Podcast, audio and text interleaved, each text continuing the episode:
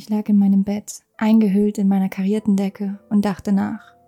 Darüber, es zu beenden. Ich hatte es erneut getan, diesmal jedoch bewusst. Die Elster hätte nicht sterben müssen, das wusste ich. Sie hätte weiterleben und Küken großziehen können, Wilma aus dem feuchten Erdboden picken oder von einer hohen Baumkrone aus den Sonnenuntergang betrachten können. Doch ich ließ sie nicht. Sie saß da neben meiner Liege und pickte im Boden herum. Ich musste mich nicht anschleichen. Ich musste nicht vorsichtig sein. Mit einem kräftigen Sprung warf ich mich auf sie und ich hörte ihr verzweifeltes Kreischen. Sie schlug wild mit den Flügeln, blaue schimmernde Federn flogen herum. Ich hielt sie mit beiden Händen fest und sah ihr direkt in die Augen. In die kleinen, schwarzen, weit aufgerissenen Augen. Und dann biss ich zu. Ich riss ihr Federn und Fleisch aus dem weichen Brustkorb. Sie schrie erneut und zappelte wild in meinen Händen. Ich merkte das Blut, sah, wie die weißen Federn sich rot färbten. Dann nahm ich ihren Kopf in eine Hand und riss ihn ab. Ich spürte alles. Das Reißen der Sehnen, das Spritzen des Blutes, das abrupte Stoppen der zitternden Glieder. Sie war tot.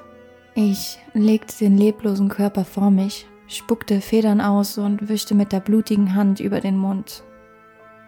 Ich hatte es schon wieder getan. Ein unschuldiges Leben getötet. Aus reiner Blutsucht. Mein Hund kam freudig mit dem Schwanz wedelnd an und schnupperte am Kadaver. Ich streichelte seinen Kopf und ließ ihn den toten Vogel davonschleppen. Dann stand ich auf, ging zum Teich und wusch mir das Blut ab. Sah zu, wie es sich kringelnd mit dem Wasser vermischte diese Gedanken gingen mir durch den Kopf. Warum, fragt ihr euch?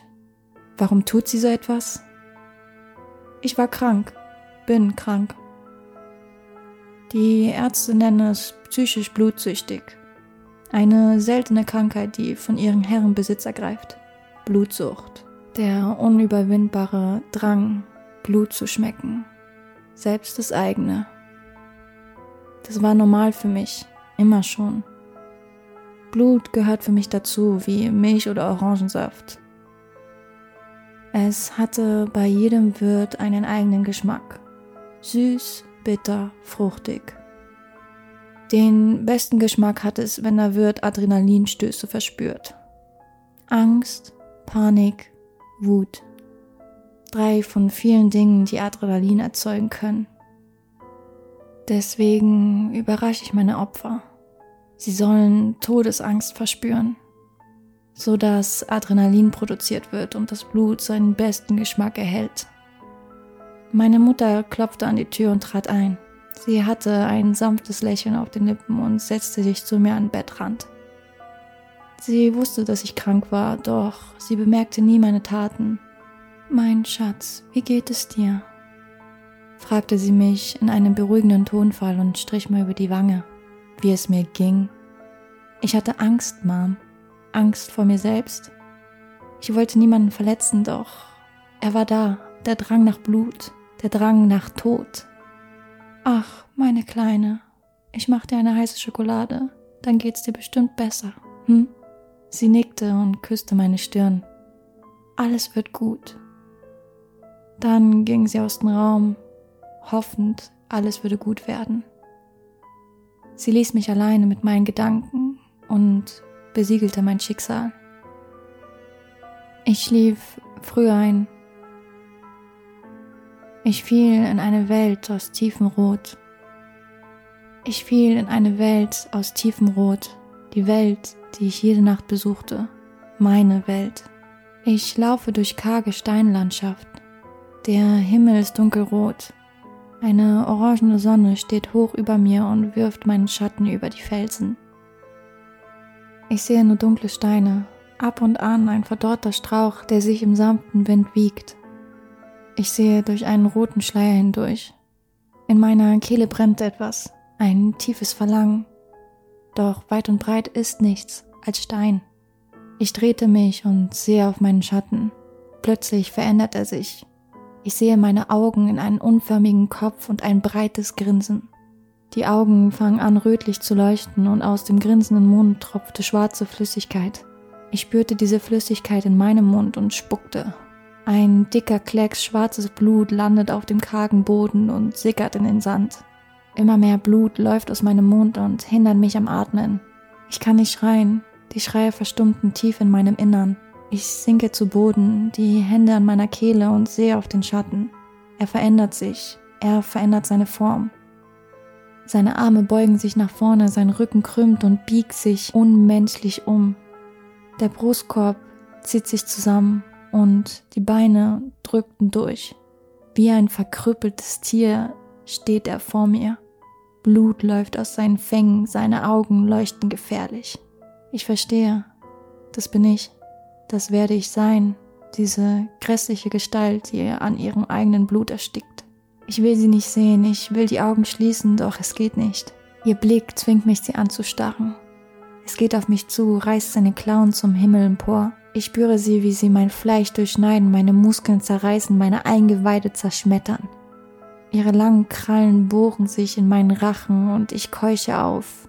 Sie zieht mich zu ihrem Gesicht und grinst höllisch. Ihr Grinsen wird breiter und ich spüre, dass das Blut meine Wangen hinunterläuft. Ich höre nur noch, wie das Biest aus seinen Rachen knurrt Worte, die mich zur Vernunft bringen sollen. Alles wird gut. Ich schrecke hoch. Ich spürte, dass ich nicht mehr in meinem Bett lag. Ich sah mich um. Die dunklen Umrisse von Schränken waren sichtbar. Mit der Zeit gewöhnten sich meine Augen an die Schwärze der Nacht. Ich lag auf dem Küchenboden. Plötzlich spürte ich einen stechenden Schmerz in meinem Arm. Ich setzte mich auf und sah auf meinen Arm, doch ich konnte nichts erkennen. Es war immer noch zu dunkel. Als ich aufstehen wollte, spürte ich neben mir auf dem Boden eine zähe Flüssigkeit. Ich beachtete sie nicht weiter und stand auf. Solange ich nicht wusste, was es war, hatte ich ja nichts zu befürchten.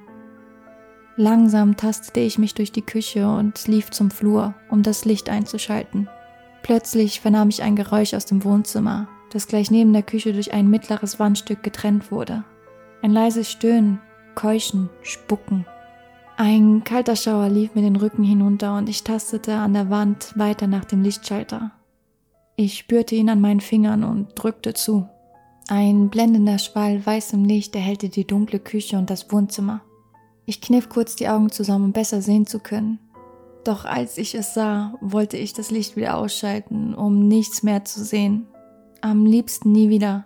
Blut, überall war Blut, auf dem Boden, an den Wänden, es tropfte sogar von einem der Schränke. Wessen Blut? Ich spürte erneut den Schmerz in meinem Arm und sah nun auch, was ihn verursachte. Ein langes Küchenmesser steckte bis zum Anschlag in ihm und die Spitze stach auf der anderen Seite wieder durch. Ein trockener Schrei entwich meiner Kehle und mir wurde kurz wieder schwarz vor Augen. Ich wusste, es musste raus. Ich griff nach dem Griff und zog gleich daran. Es schmerzte nur mehr ein schneller Ruck und ich zog es mit aller Kraft raus. Ein Schwall dunklen Blutes spritzte heraus und deckte den Küchenboden nur mehr. Das Messer fiel zu Boden. Ich sank auf die Knie und hielt meinen Arm. Was war passiert? Wo waren Mom und Dad? Ein weiteres Keuchen aus dem Wohnzimmer ließ mich zusammenzucken. Widerwillig zwang ich mich auf die Beine und lief ein paar Schritte aufs Wohnzimmer zu. Ich sah um die Ecke der mittleren Wand und brach in Tränen aus. Meine Hunde lagen dort, zerfetzt und blutüberströmt. Außerdem mein Vater. Er lag auf dem Boden, hatte mir den Rücken zugewandt, auf dem eine riesige Wunde klaffte, aus der Blut sickerte. Er atmete nicht. Ich schrie und heiße Tränen verschleierten meine Sicht. Warum ist es passiert? Dann hörte ich das Keuchen erneut. Angstvoll ging ich um die Wand herum und blickte ins Esszimmer. Sie war da, Mom. Ich rannte zu ihr, Sie saß auf einem Stuhl. Ihr einer Arm hing halb an einem Knochen von der einen Seite ihres Körpers. Der andere hielt sich an einem Messergriff fest, der in ihrer Brust steckte. Aus ihren Mundwinkeln lief dunkles Blut und eine Blutlache hatte sich um den Stuhl gebildet. Sie sah mich aus halb leblosen Augen an und versuchte zu sprechen, doch kein klares Wort drang aus ihrer Kehle. Ich stellte mich neben sie und wollte mich an sie kuscheln, sie halten, sie wärmen, so wie sie es immer bei mir getan hatte. Doch ich konnte nicht. Lange stand ich bei ihr, stand nur da und bot ihr Gesellschaft beim Sterben. Ich weiß nicht mehr, wie viel ich in dieser Nacht geweint habe und die Wochen danach. Es war am Ende so viel, dass ich sogar Blut geweint habe. Als ihr Brustkorb sich nicht mehr hob und senkte, als das Licht aus ihren Augen verschwunden war und nur noch ein zerfetzter Rest eines geliebten Menschen vor mir auf dem Stuhl lag, ging ich aus dem Raum. Ich konnte sie nicht sehen. Ich lief ins Bad und schaltete erneut das Licht ein. Ich sah mich an, mein Gesicht, meine Hände, meine Kleidung, alles war blutüberströmt. Ich leckte mir angewidert über die Lippen, es war nicht mein Blut. Erneut brach ich in Tränen aus, doch eine Stimme unterbrach mich in meiner Trauer. Im Spiegel sah ich sie, mein Spiegelbild war fort, stattdessen sah mich der Schatten aus meinen Träumen an. Die Bestie, das zweite Ich. Beruhig dich, mein Kind, sagte sie, doch das Lächeln blieb in ihrem Gesicht wie eingebrannt. Ich hörte ihr nur zu. Eine Frage brannte in meinem Kopf und als hätte sie meine Gedanken gelesen, antwortete sie. Ja, mein Kind, Du hast sie umgebracht. Sie alle. Ich war sprachlos. Ich? Ich hatte das getan? Wie konnte ich? Wer bist du? Die Antwort kam fast flüstern und kalt aus meinem Mund, trocken und kratzig. Dein Dämon, mein Kind? Mein Dämon? Du bist krank, aber außergewöhnlich. Ich kam zu dir und brannte mich in deinem Verstand, auch wenn du dich nicht erinnern kannst. Mit vier Jahren zeichnetest du ein Pentagramm an deine Wand und gewährtest mir so den Eintritt in die Menschenwelt. Ich erinnerte mich. Das Pentagramm hatte ich verkehrt herum als Stern im Kindergarten gesehen. Ich zeichnete viel als Kind und bekam an diesem Tag Wachsmalstifte geschenkt von meiner Oma. Zu Hause angekommen suchte ich in meinem Zimmer sofort Papier, um den Stern zu zeichnen, doch ich fand keines. Dann sah ich die Wand vor mir und dachte nicht lange nach. Das Bild des Sterns ging mir nicht aus dem Kopf, doch an der Wand hatte ich es falsch herum aufgezeichnet. Ein Pentagramm. Sie hatte recht. Im Lehrunterricht an meiner Schule hatten wir gelernt, dass das Pentagramm ein Tor zur Zwischenwelt öffnet, um Dämonen und Gesandte des Teufels freien Zugang in unserer Welt zu bescheren. Damals für mich ein wunderschöner roter Stern, Heute ist es nichts als eine dunkle Erinnerung. Nachdem du es aufgezeichnet hast, betrat ich eure Welt. Ich war fasziniert von dem kleinen, pummeligen Wesen, das vor mir stand. Du warst niedlich, viel schöner als die Wesen in der Zwischenwelt. Ich wusste, dass du krank warst. Nur du wusstest es noch nicht, erzählte sie weiter. Wie, wollte ich sagen, doch sie schnitt mir das Wort ab. Ich habe es dich gelehrt. Ich war immer an deiner Seite, habe dich gelehrt, so blutrünstig zu sein. Du magst es noch nicht verstehen, doch ich habe es aus einem Grund getan. Eines Tages wirst du sehr wichtig für diese Welt sein, mein Kind. Ich sah sie nur an, ihre roten Augen, das Grinsen. Sie hatte recht, ich kannte sie. Es war nicht ungewöhnlich, ich hatte auch nie Angst vor solchen Fratzen gehabt. Wie ist dein Name? fragte ich sie nach einer Weile des Schweigens. Sie sah mir direkt in die Augen. Ich heiße Kirschnack. Ich bin dein Dämon. Und du bist mein Kind. Ich wollte schreien, kreischen, um mich schlagen, doch ich stand nur sprachlos vor ihr und sah sie an. Kirschnack, mein Dämon. Keine Angst, mein Kind sagte sie. Ich sah ihr in die Augen. Alles wird gut. Das war eine Creepypasta vom Creepypasta Fandom Forum.